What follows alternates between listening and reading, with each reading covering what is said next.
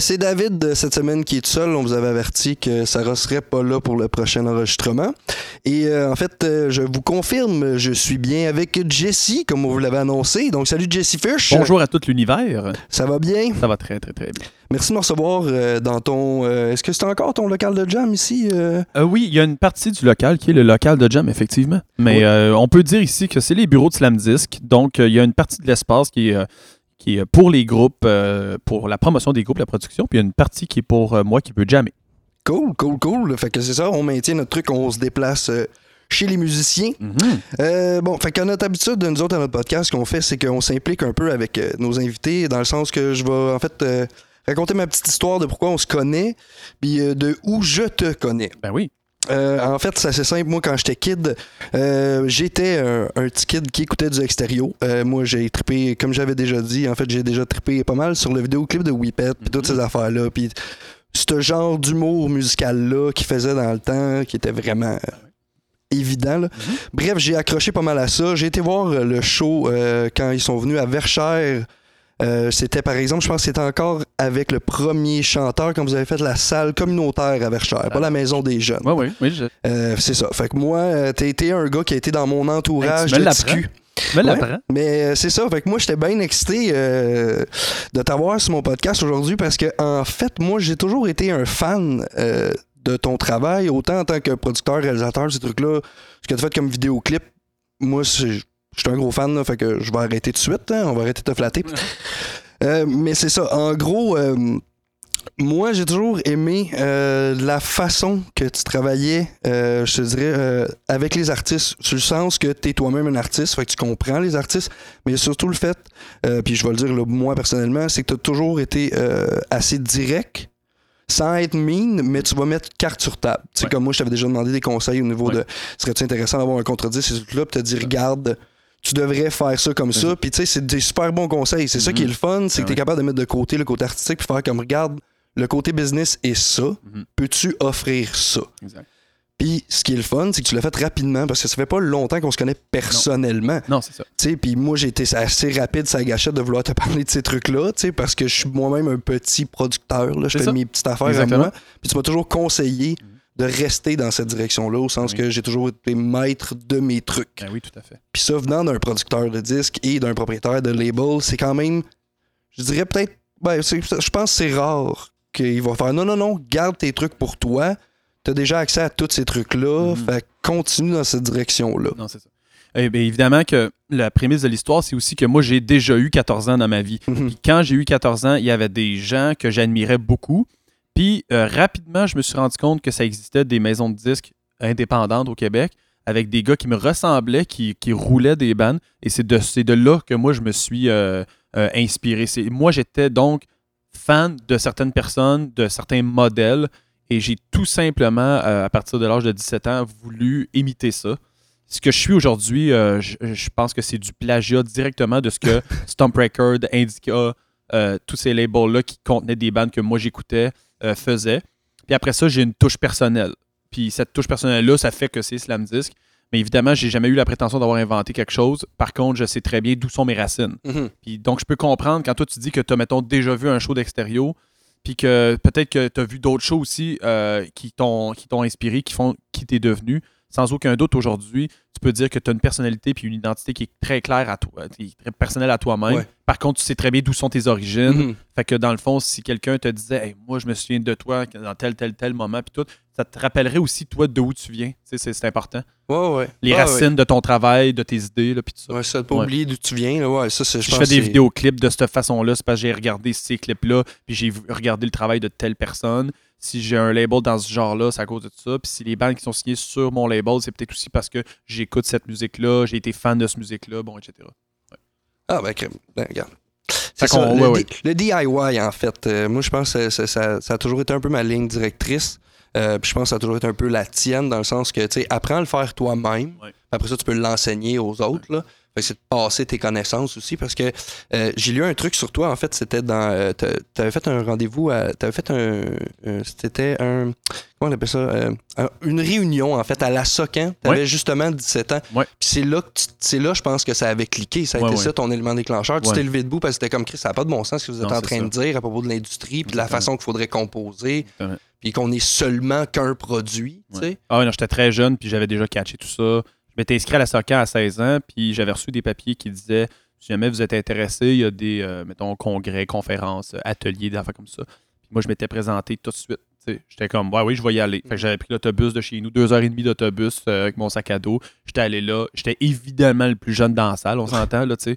Puis euh, oui, je me souviens très bien de m'être levé pendant une conférence, d'avoir été au micro principal, d'avoir dit à tout le monde Ouais, moi j'ai j'ai 16 ans, puis tout ce que vous êtes en train de raconter, je trouve vraiment que c'est n'importe quoi. Tu sais, j'étais comme, je, vous, je respecte vos idées, mais d'un autre côté, je trouve que ça me touche tellement pas. Je vous trouve tellement éloigné de ma réalité. Mm. Puis, euh, puis tant mieux si j'ai découvert maintenant tout ça, puis si je peux faire quelque chose là-dedans.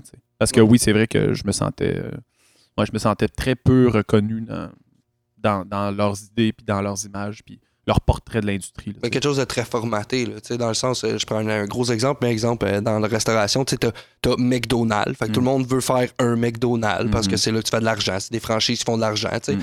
mais t'as quand même des ticounes qui se partent des Poutineville, tu Mhm. puis des, des trucs sur le site, là, mais qui marchent autant, mais c'est juste qu'on dirait que les gens reconnaissent juste les gros de l'industrie, tu sais, surtout au Québec, c'est tellement petit, c'est un Mm. marché qui est tellement petit, Ouais.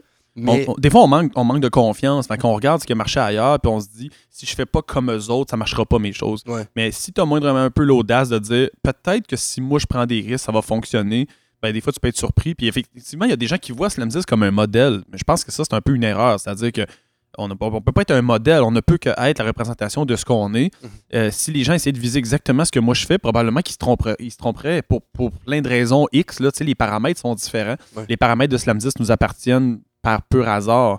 Fait que c'est difficile à imiter. Puis moi, j'ai beau avoir été influencé par Indica, on, on est quand même différent d'Indica. C'est les paramètres d'Indica de base qui m'ont influencé. Puis après ça, mal- malgré tout, à cause de qui je suis, ça a influencé euh, ce qu'on fait. C'est la même chose pour un artiste. T'as beau savoir faire un la sur ta guitare, tu le feras, tu penseras jamais à le faire de la même façon, puis dans le même tempo, puis de la même, de la même force qu'un autre. Euh, C'est le même ça, outil, ouais, mais on s'en sert pas de la même façon.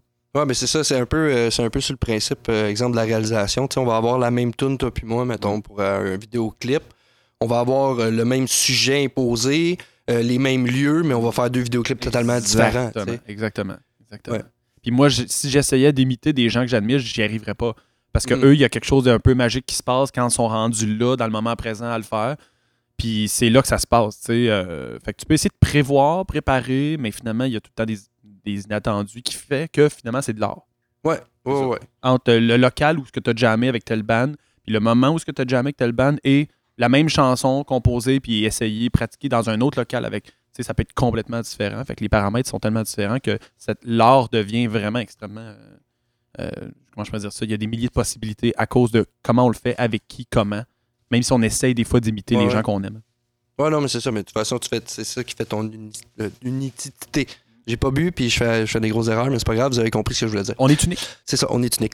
Mais euh, il y a aussi un truc que j'ai remarqué euh, dans la ligne, euh, là on parle un peu plus business, là, mais mettons dans la ligne de slam, les bands que tu vas avoir sur. euh, c'est que j'ai remarqué que, tu sais, moi, je- moi, avant d'être dans Olinéa, avant, avant tout ça, là, moi, j'étais un gars qui achetait les albums d'Olinéa, mais tu sais, qui, qui avait les albums d'extérieur, qui, a, qui a écouté le premier album de Rouge Pompier avant même d'être sur le label, Mhm. qui j'avais entendu Octoplot avant, Athéna, tout ça. Sauf que j'ai remarqué que, tu sais, moi, j'ai- pris l'étiquette Slam, puis j'ai fait que je peux écouter tout le monde. Puis j'ai remarqué que chez Slam, on a souvent des fans. Mais exemple, le gars, il écoute Olinéa, mais tu y nommes toutes les bands sur Slam, puis il est comme, oh ouais, non, non, j'ai Ouais. tout écouté les albums. C'est qu'on dirait que c'est un label qui génère des fans. Ouais. Puis il y en a là-dedans, tu sais, où c'est sûr, il n'y a pas tout qui plaît à tout le monde, mais ma- majoritairement, on dirait que comme moi, j'étais un fan de Slam. Tu sais, j'ai aimé Olinéa, puis là, j'ai comme découvert, ah, son style Ben, label, l'affaire ta, ta, autour. ta, ta, ta, ta.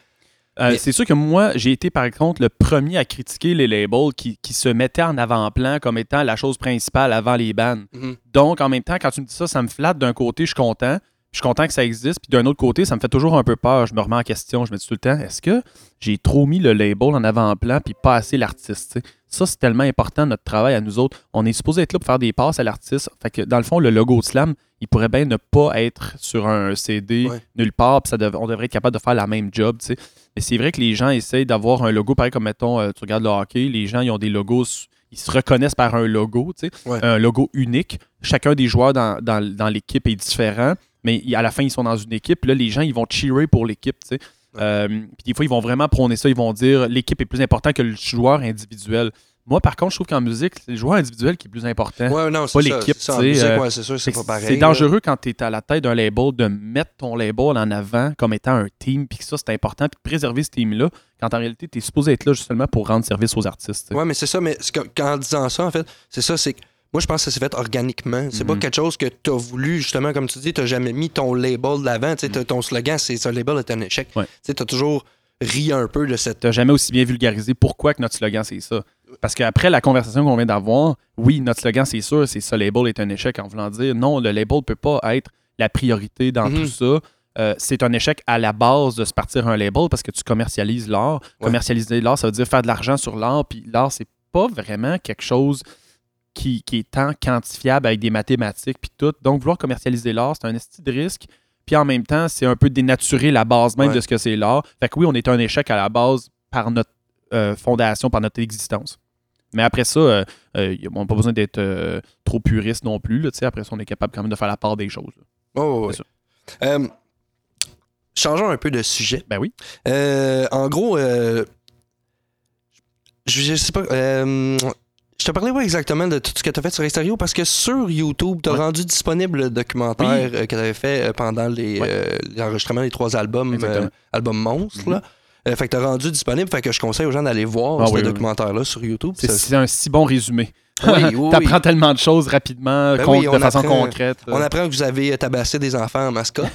Ça, c'est quand même assez hot. C'est très particulier, oui. Avec euh, Guillaume qui se pointe à la fin, qui est finalement déguisé. Mais ça, c'est assez drôle. Fait que là, regarde. Oui, c'est très. Oui, oui, si vous tapez documentaire extérieur album monstre, vous allez le trouver tout de suite. là. Ça dure une heure et demie. Il faut se préparer du popcorn, un café, puis euh, ça vaut la peine. Fermez Ouais. votre sonnerie de cellulaire parce que si t'es comme distrait, euh, tu finis par l'écouter 20-30 minutes, tu passes à d'autres choses, puis t'oublies d'écouter le reste.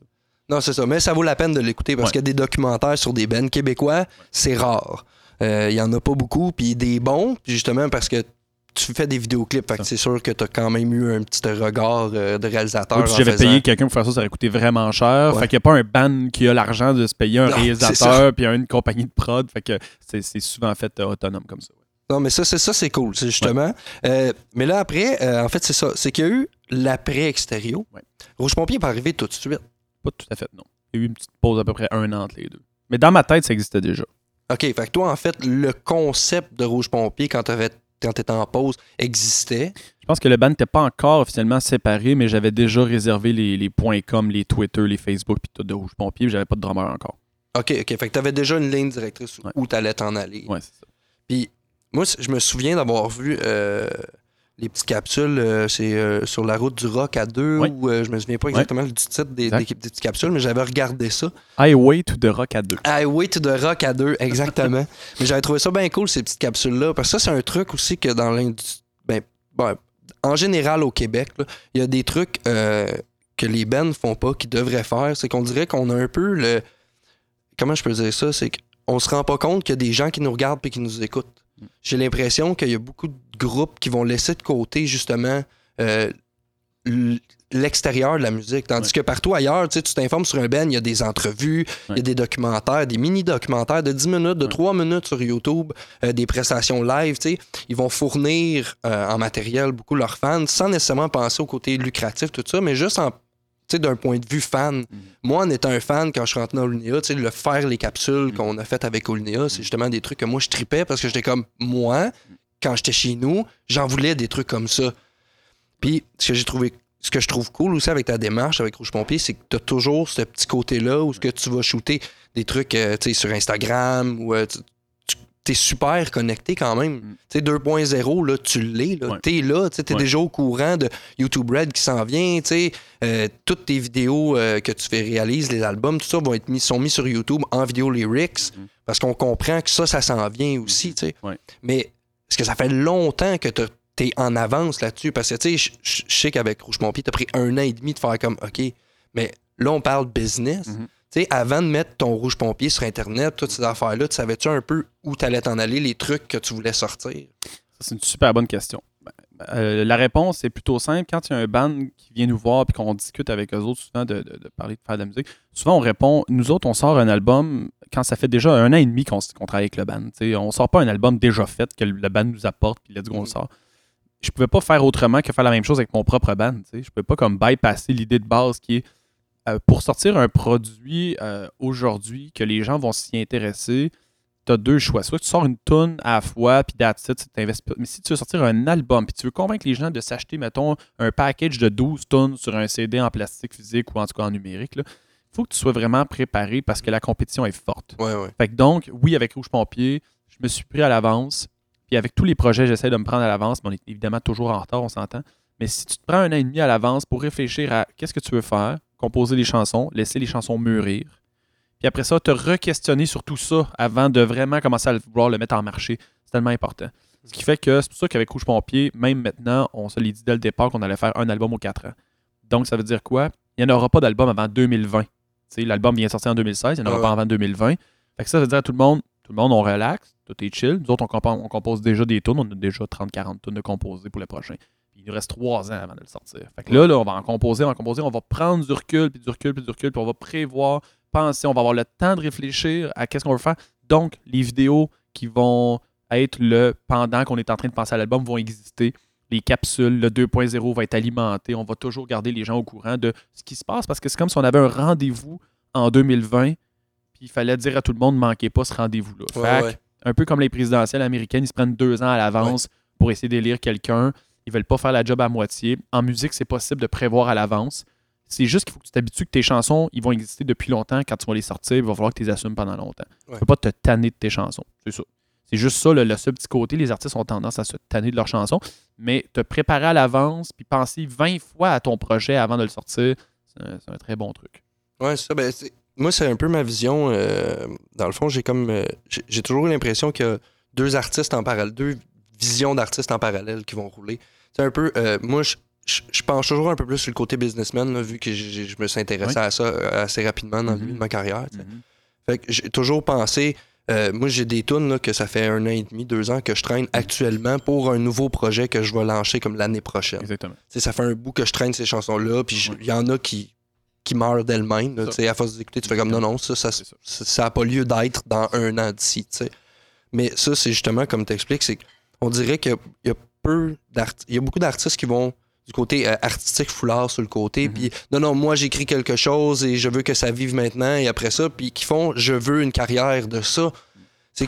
C'est pas, pas que c'est une utopie, mais dans le sens que ils vont voir ce côté facile là où que moi je crée, je vais faire des spectacles, puis je vais devenir connu, puis je vais faire, tu sais, puis- Ouais. mais c'est qu'il y a, il y a beaucoup de gens, on dirait, qui oublient que maintenant, c'est du marketing, puis tu es en compétition avec la planète. Ouais. Les gens, on dirait qu'ils oublient ça, tu sais, au Québec. Moi, moi j'ai arrêté de vouloir me battre pour d'en faire une carrière. Ouais, ouais. Moi, moi j'ai décidé que je suis un compositeur, je vais produire des chansons, mais c'est pas grave, moi, si je vis pas de ça. Moi, j'ai moi, j'ai fait mon deuil de faire une carrière, j'ai décidé de faire du 2.0, d'aller sur. YouTube, d'aller Exact. dans le podcast, l'information, puis ces trucs-là que moi me font triper, tu sais. Ouais. Dans le sens que tu es un artiste, puis tu es un artiste qui va avoir plusieurs, euh, plusieurs euh, angles dans ton art. Ton art ne sera pas tant l'angle de commercialiser sur un CD et de vivre de ta musique en sortant à chaque 2-3 ans un album. Tu as juste décidé que le moyen pour toi de vivre de toute cette passion-là que tu as, ça serait de diversifier ce que tu vas faire. Ouais. Je pense que c'est l'équivalent de quelqu'un qui fait de la construction, mais qui fait pas juste des planchers de cuisine, qui fait un peu de J-Proc aussi, des affaires comme ça. Un, il vit- si- s'il disait, moi, ma passion, c'est vraiment ma passion tuile de cuisine, là, ça serait peut-être difficile de faire que ça, tu sais. Euh, puis un vétérinaire, ça vend aussi de la bouffe à chat. Ouais, on s'entend. fait que de diversifier, ça te permet quand même de rester dans ton milieu. Et je pense que tu peux voir Slam Disc, Rouge Pompier, mes vidéoclips, puis tout ça comme étant exactement la même chose. Ouais. Euh, Faire des vidéoclips, pour moi, c'est savoir faire du J-Proc. Euh, fa- composer des chansons, c'est faire de la tuile. Puis après ça, ben, poser, euh, je sais pas moi, une tablette, là, ça, c'est le label. là, tu sais. Fait que tu peux voir ça, puis je pense que c'est exactement ça que tu fais maintenant. Le 2.0, être capable de faire du podcast, de regarder ce qui se fait de ce temps-là, puis accepter que dans 10 ans, ça sera autre chose, Ouais, ouais, mais de vouloir ça. rester pertinent, peu importe ce que, ra- Ouais. ce, ce- ce que le monde sera rendu là.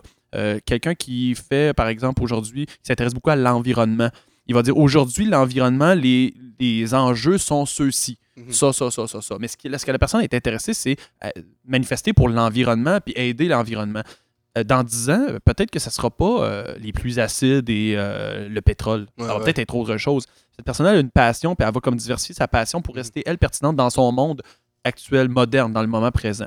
Être un artiste, c'est peut-être la meilleure position pour être capable de créer euh, de façon stable toute ta vie dans peu importe le contexte. C'est-à-dire Ouais. que tu vas être invité dans ta vie à t'exprimer sur euh, la vie, la politique, l'amour, ces affaires-là. Tu vas être invité à faire tout ça, puis toi, tu vas pouvoir te servir de l'outil qui est l'art pour pouvoir comme euh, nourrir ça. Mhm. Tu vas pouvoir no- nourrir toute ta vie ces sujets-là via l'art. C'est plus difficile de le faire quand dans ta vie, toi, tu répares des frigos. Tu vas- les frigos vont évoluer, tu vas ouais. apprendre les nouveaux frigos, mais c'est très différent que l'art. puis Ça, c'est le beau côté de l'art. Ce qui fait qu'on vit peut-être pas de l'art, mais on se sert de l'art comme trame de fond dans tout ce qu'on fait. Puis c'est ce qui fait que plus tard, on peut dire qu'on est des artistes.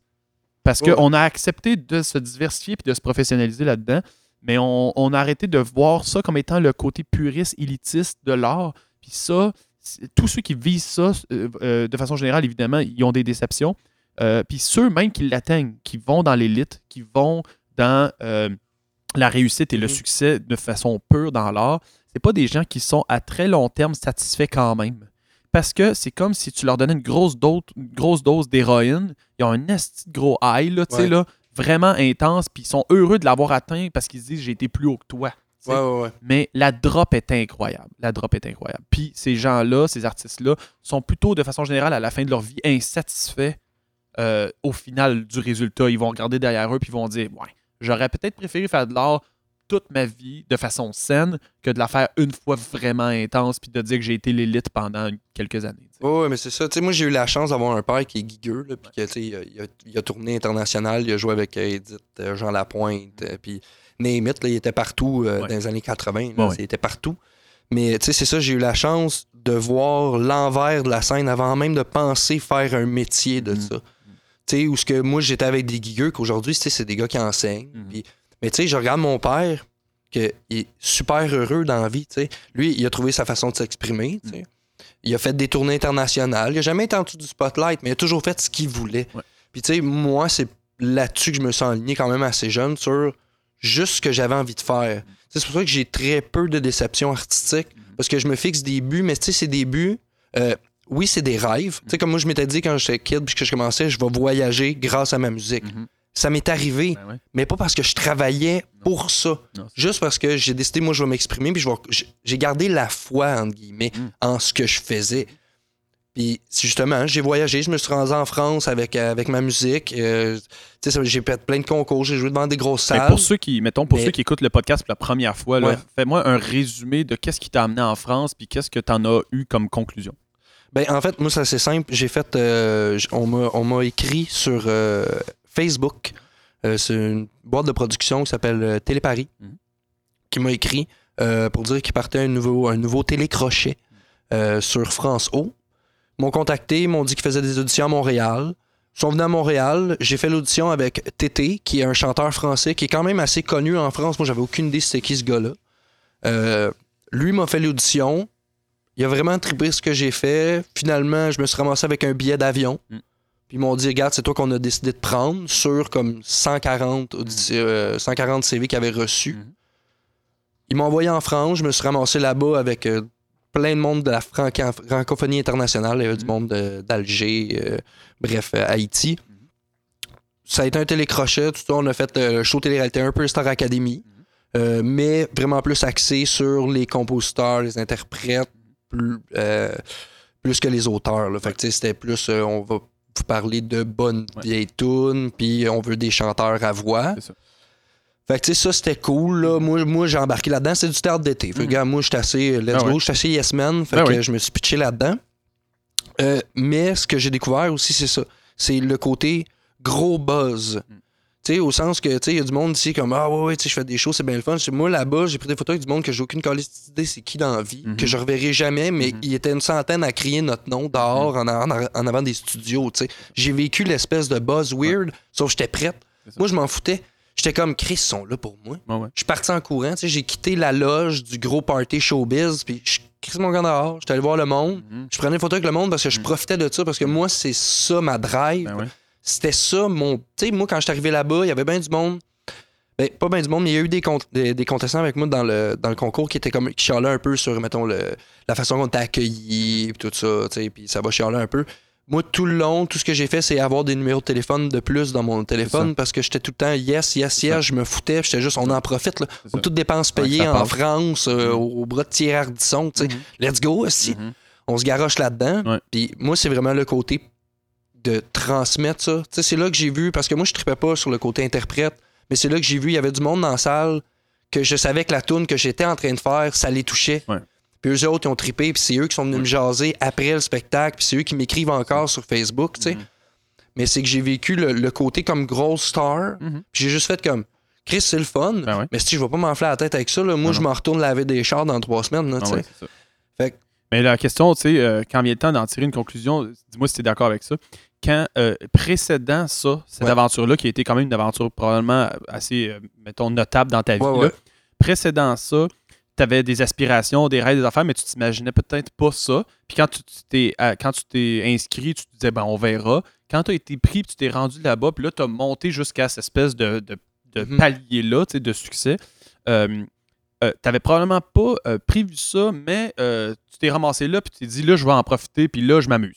Ceci dit, il y a du monde qui, eux, sont restés pendant ce temps-là à Montréal, mettons, qui ont peut-être fait l'audition comme toi, Ouais. mais qui n'ont pas été pris. Puis que eux, ils t'ont vu, mettons, avoir ce succès-là, puis qu'ils se disent, ah, lui, il fait partie de l'élite. Lui, il fait partie des peu qui ont été choisis. Mhm. Puis nous, on fait encore partie de la masse. Puis cette masse-là, eux, ça veut pas dire qu'ils sont rien, ça veut juste dire qu'il fallait qu'ils ils se concentrent sur d'autres types d'outils. Il n'y avait pas cette espèce d'opportunité-là, tu sais. Mhm.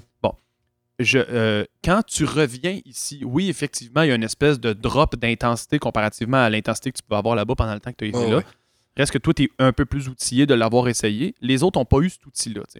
Je considère que quand tu fais un album complet, qui sort des magasins ou que tu fais un clip, tu fais des spectacles, tout, chacun de ces, chacune de ces étapes-là sont exactement l'équivalent de toi qui va en France à des niveaux différents, ouais. mais qui sont à chaque fois un outil de plus dans ton coffre, mais qui sont tout le temps, à chaque fois, une, une- mettons, pour toi, pour certains, tu fais partie de l'élite parce que tu es signé sur un label. Mhm. Il y a du monde qui, dans leur tête, eux autres, c'est comme un jour, je, vais, je serai peut-être signé sur un label.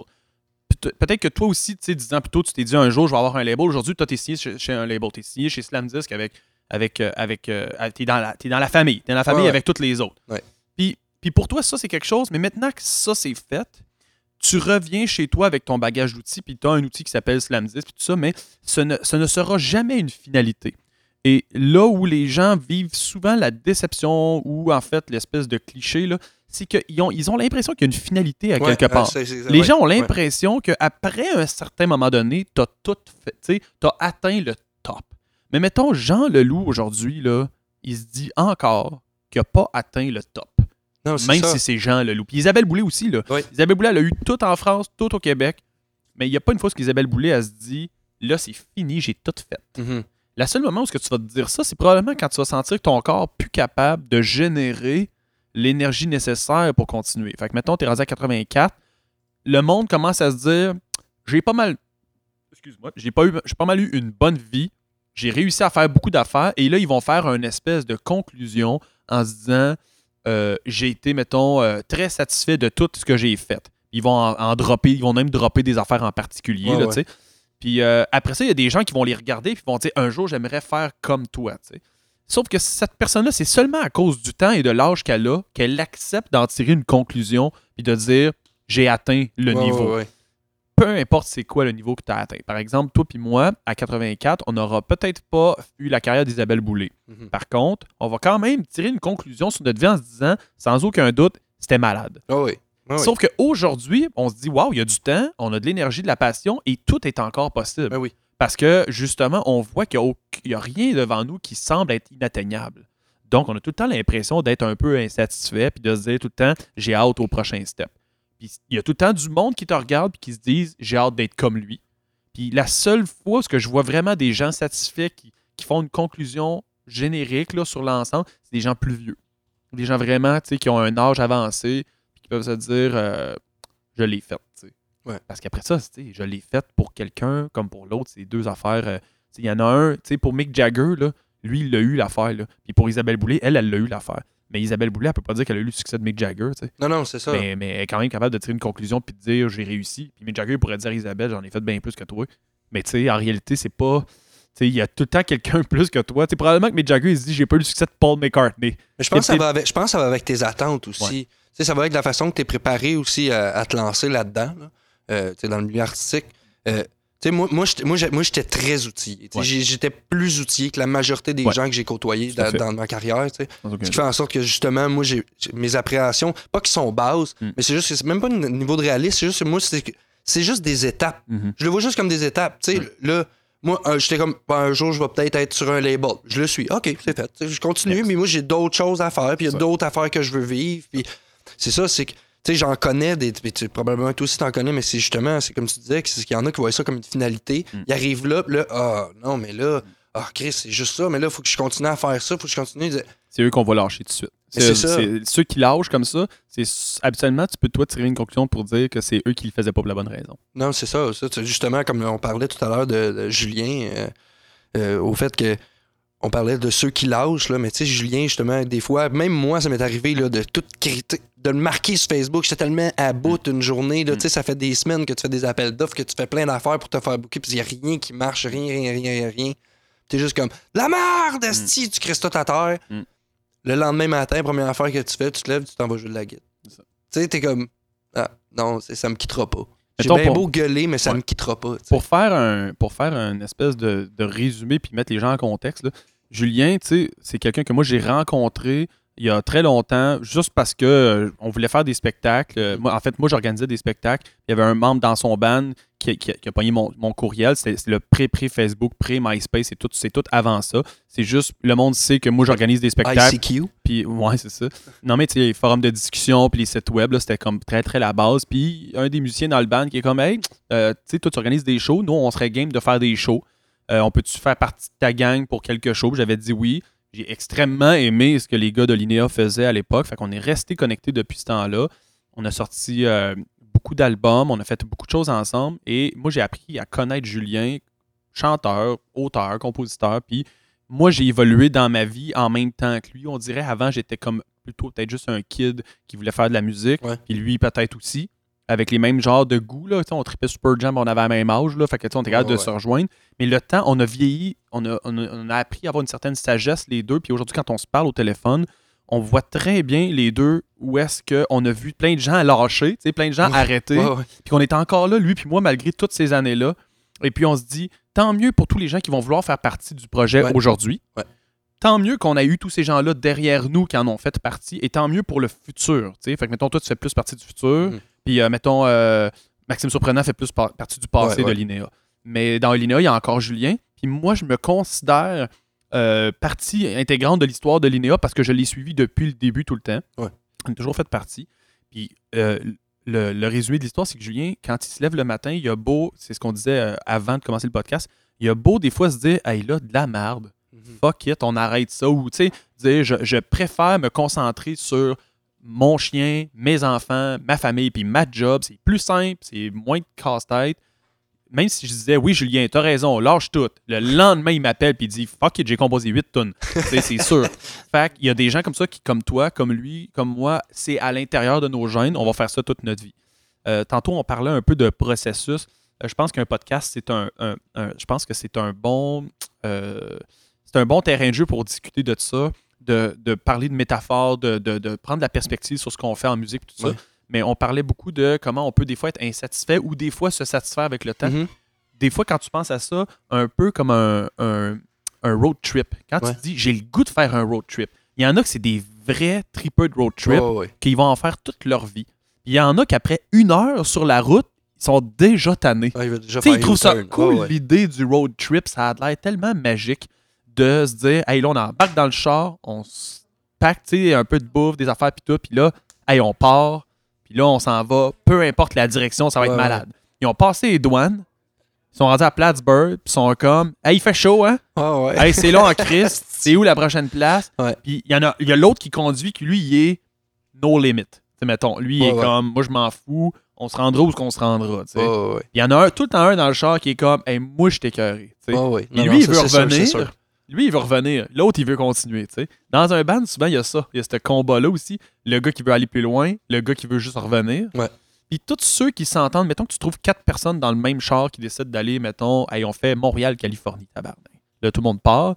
Si tu réussis à aller jusqu'en Californie, puis tout le monde est encore dans le char, puis que tu réussis à revenir, c'est un peu là que tu sais que c'est ça la vraie affaire. Ouais. Puis dans un band, des fois, t'en perds sa route. puis tout. Ouais, ouais. Mais mettons, Julien, il a beau se dire qu'il est tanné puis qu'il a hâte de revenir. Quand quelqu'un dit, ben, on revire de bord, Julien dit, non, fuck it, on continue. Ouais. Tu sais, tu comprends? ouais, ouais, ouais. Il est pas capable de revirer de bord. Non, c'est ça. C'est en lui, ça. Il est comme, non, on a dit qu'on faisait un road trip, on le fait. Même s'il est tanné, il le fait. Puis moi, j'étais un peu comme ça, sauf que j'ai peut-être juste plus de millage. J'ai plus d'endurance, c'est juste ça. Il n'y a pas un road trip meilleur qu'un autre. Si ton road trip pour toi, c'est Laval, puis tu reviens, puis tu fais, Hey, on a fait un bon road trip à Laval. Ouais, ouais. Ben là, tant mieux si ça, ça te satisfait. Ouais, mais c'est ça. C'est juste ta moi. vision, tu sais. c'est juste comme plus vas être, infini. euh, ouais, C'est plus, il y a comme no limit. Mais ça me rend pas meilleur que l'autre qui va à Laval. C'est juste que moi, j'ai décidé d'aller plus loin. Mais je peux Mhm. pas dire que moi, j'en ressors une meilleure personne que l'autre qui va se satisfaire de Laval, Non, non, mais qui va se dire, par contre, je suis heureux. Il y en a plein qui vont euh, vraiment loin, qui reviennent très déçus. Là, tu sais, là. Oh, ouais, Ouais. non, c'est ça, ça c'est sûr. Là. Euh, J'avais envie de parler de quelque chose. là. Vas-y. Euh, Rouge mon pied. Mhm. Là, moi, j'ai remarqué, parce que je suis le Ben depuis euh, Ouais. que le début que c'est rendu public, en fait. J'ai remarqué un tabarnak de changement dans vos shows. Mhm. Au sens où ce que t'avais deux personnes au début. À Star, vous avez des circle pits, autres, de vous autres. Ouais. C'est assez débile. C'est quelque chose. De vivre ça, d'avoir ton fanbase, de voir ton fanbase grossir, puis c'est pas du fanbase automatique d'extérieur qui a Non. fait comme Hey, c'est. Jesse, on s'en va là. Non, non, c'est que vous avez vraiment construit. Tu sais, t'es parti de rien, là, Mm. avec Rouge Pompier, en fait. la, vraie, la vraie statistique, à mon avis, c'est qu'il y a comme 10 à 20% du monde dans nos shows qui sont qui connaissent mon passé avec Extérieur, dont beaucoup qui étaient très très fans, Uh-huh. puis qu'ils ont juste décidé de suivre les deux, Uh-huh. dans le fond, mais qui sont capables de faire une distinction entre les deux, mais quand même. Ouais. Mais le 80% qui reste, c'est du nouveau monde. C'est incroyable. C'est ça, ça Moi Alex, on comprend pas d'où viennent ces gens. Puis c'est pas nos amis. Tu sais, c'est pas ta famille que t'as invité, là. C'est pas tes amis. C'est t'arrives dans une ville qui est loin de chez toi. Les gens payent un billet. Ils viennent autour de ton band. Ils viennent checker. Euh, ouais, c'est extrêmement spécial. C'est extrêmement spécial. ça, Je revis ce que j'ai vécu en 2003-2004 avec Extérieur. Mais C'est ça, mais ça, c'est de le revivre au je- moi, je l'ai vu, là, je, je, je, je vous ai vu en show, puis Mm. justement, euh, tu sais, c'est ça qui me faisait triper. Chris, on fait le show, tout ça, tu sais, puis plus le show avance, puis plus le liner s'en vient, plus la salle se remplit. Mm. Puis, tu sais, ça faisait longtemps que j'avais pas vécu un show comme ça, tu sais, un Mm. vécu show rock, où ce Mm. que Chris, le monde gueule les paroles, Ouais. la toune, puis, tu sais, moi, c'est ça, le, le trip, je le vis interposé. Je te Ouais. vois tripper sur le stage, puis moi, je suis genre, l'autre base, je suis comme, asti c'est hot. T'as vu tous les débuts, là, Moi, la moi, base incertaine, puis là, tu vois un peu le résultat. Mais c'est ça. Puis Ouais. en plus que ça arrête pas de grossir. Ouais. C'est- non-stop, on dirait. Là. Ah, moi, les derniers six mois ont été quelque chose. C'est ça, ben, c'est ça, c'est exactement. C'est qu'il y a eu dedans. un pic dans la dernière année, il me semble que ça a comme. Ben, Ça a mettons, boosté. C'est sûr là. que nous, on se disait, à ça va bien plafonner ce band-là. Où est-ce que tu veux que ça aille? C'est un band de rock, là, on s'entend. On voyait bien les limites là, de la niche de tout ça. On disait, bon, Mm. OK, ça va chercher un certain public, mais bon, jusqu'où ça peut aller? Réellement, dans les derniers six mois, euh, et, et- et comme c'est quand même humble, humblement dit, là, dans le sens où, on s'y attendait pas, mais c'est vrai que dans les derniers six mois, depuis même quand on a fait le club soda, on se disait, oui, mais il y a beaucoup là-dedans des gens, c'est nos amis, c'est des Ouais, connaissances. On était à Montréal, on était à la maison. Fait que, oui, on peut faire un club soda, mais il y a beaucoup là-dedans que c'est des contacts. tu sais. Ouais. Mais euh, c'est vrai que là, le temps passe un peu, la- le hype, il devrait être passé. tu sais. Puis finalement, il y a encore plus de monde qu'il y en avait avant. Tu le vois aussi, en, Ouais. euh, un des bons euh, baromètres, c'est comment tu vends de merch, dans le fond. Ouais. Puis on vend tout le temps plus de merch. Tout le temps plus, plus, plus, plus de merch. Le dernier week-end a été extrêmement euh, particulier à ce niveau-là. Alors là, je suis comme un peu le kid de 13 ans qui rêve d'un jour d'être dans un band. Je l'ai fait une fois avec Extérieur, puis j'étais prêt à accepter que c'était ça pour moi, tu sais, ma chance. Puis quand j'ai reparti Rouge Pompier, on s'est pas dit c'est ça l'objectif, on s'est juste dit chillons, ayons un band où on peut faire des Ouais, spectacles, amusons-nous. sais. C'est ça, Ouais, ouais. On est deux, puis euh, Alex et moi, on a des vies tellement différentes de quand tu as 13 ans qu'on ne se permettait pas nécessairement d'espérer ce qui se passe aujourd'hui. Fait que qu'est-ce qui se passe? On se dit, ben c'est peut-être juste parce que l'art, à quelque part, on peut pas le contrôler puis le calculer. Mhm. On a décidé de composer des tunes, puis peu importe le contexte de qui on est ou quel est notre passé, on a écrit des tunes qui ont rejoint certaines personnes. Ces personnes-là, aujourd'hui, sont game de volontairement venir nous voir, puis tout. C'est ça le résultat qu'on voit aujourd'hui. mais on est extrêmement heureux. À toutes les, tu peux pas savoir les conversations en privé que j'ai avec Alex. Genre, c'est des conversations de deux gars qui comprennent pas ce qui se passe. Malgré que je devrais être le gars qui comprend ce qui se passe. Non, mais c'est ça qui est trippant. Tu sais, t'es supposé comprendre, mais posé de comprendre. tu le vis. Fait que t'es juste comme, what Ouais. the fuck? Ouais. Tu sais, même si tu travailles dans ce sens-là, tu sais, où ce que le Ben est bien ben ouvert, fait que tout le monde est bien informé de ce qui se passe sur Rouge Pompier, reste que c'est le monde qui décide si tu marches ou si tu marches pas. Ouais. Puis là, vous avez un fanbase qui grossit de plus en plus. Ouais. Puis là, moi, il y a un truc aussi, c'est Octoplot. Ouais. euh, ce que je trouve assez trippant quand vous faites les shows, c'est quand Octoplot finit son set, Mm. vous faites une tourne ensemble. Mhm. Là, après ça, Rouge Pompier joue. Mais là, vous avez sorti un truc qui s'appelle Malamute. Oui. C'est quoi? C'est Euh, à partir premier, de où, le premier qui en parle, il y a personne qui sait ça. Ben, en fait, on l'a sorti, euh, on l'a pas vraiment sorti. T'as sorti une- Vous avez une toune, là. On a une toune. Ouais. Ce qui s'est passé, c'est que à force de passer du temps sur la route entre nous et Octoplot, les quatre dans la même van, parce qu'on a un gear pour les deux bandes, dans Ok, le fond, ouais, là, tu sais, c'est c'est facile. Euh, dans l'auto, on finit tout le temps par écouter plein de musique, tu sais, puis maintenant, on revenait de la BTB. Puis euh, on avait 8 heures de route, puis évidemment, Mathias, c'est une encyclopédie dans le métal, Chris, puis oui. dans, la, dans, la, dans la musique grosse ouais. défonce, puis tout. Fait qu'il nous faisait découvrir toutes les bandes les plus obscures dans défonce qui existent. Puis Alex, tu sais, euh, c'est pas son, c'est pas à lui, c'est pas son genre à lui nécessairement à écouter ça. Lui, il écoute plus d'affaires obscures des années 90, Ok. un peu indie, puis toute la patente. Écoute du Creed. Ouais, Ouais, c'est ça. Alex écoute du Creed. Non, mais mettons, Alex, il va écouter euh, beaucoup, mettons, les. Sais, Smashing Pumpkins, pour lui, c'est un bon exemple de qu'est-ce Ok, que ouais, lui, qu'est-ce qui l'a touché. Fait que donc, c'est pas de la grosse défonce. Ça rock, mais c'est pas, euh, c'est pas ça. Et donc, à partir du moment où est-ce que Mathias nous fait écouter les affaires les plus brutales qui existent, qui sont tapées par euh, le guitariste de Converge, euh, dans l'auto, Alex, il est comme Hey, j'aimerais ça, moi, essayer de faire ça, genre, tu sais, des tunes de même. Puis il y en a un qui a dit Hey, on se part un band, les quatre ensemble, là, puis c'est l'affaire la plus. on- ça, ça- ça sera la chose la plus brutale. Moi, je dis rien. Moi, je fais juste dire encore une autre idée de lancer dans les airs Ah qui va ouais. peut-être pas se concrétiser, on s'entend. Puis euh, je pense que c'est Larry qui a dit Ouais, ça pourrait s'appeler genre Malamute. Tu sais, comme tu sais, les idées, les- en cinq minutes, l'idée a apparu. Elle s'est comme ensuite terminée. Ouais. Euh, Il y avait juste Alex qui avait dit En tout cas, moi, dans Malamute, je vais jouer de la bass. C'est ça qu'il a dit. OK, OK. Puis là, fast forward deux, trois mois plus tard, on se retrouve à faire du studio avec toutes les bandes du label pour la compilation.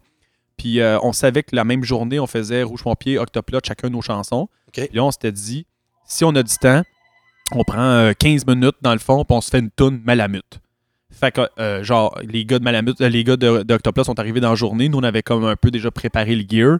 Là, on était dans la cuisine. Puis là, Mathias, il a dit Moi, j'ai un riff.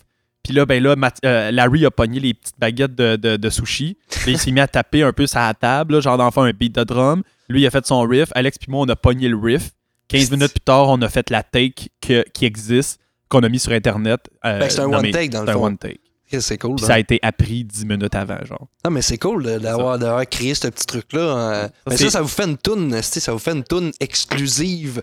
Tu sais, C'est comme, vous pouvez mettre ça entre, euh, dans le. Exactement. Quand Quand, vous faites votre les deux split, bandes jouent ensemble, c'est ça. C'est surtout que ça a été fait sans prétention. On l'a mis sur le net, mais il n'y a pas. Il y a pas. euh, il y a pas, euh, il y a pas comme un budget à respecter Mhm. ou un plan ou un calendrier. Donc, c'est dans la plus grande des simplicités de l'art. Ouais. Euh, Alex, c'est pas un bassiste, mais il s'est amusé à jouer de la bass. Fait que c'est de l'art aussi, ça compte. C'est pas parce qu'il n'est pas un pro à la bass qui joue. Non, non, c'est ça. bon, mais non. fait que tout compte dans ce projet-là.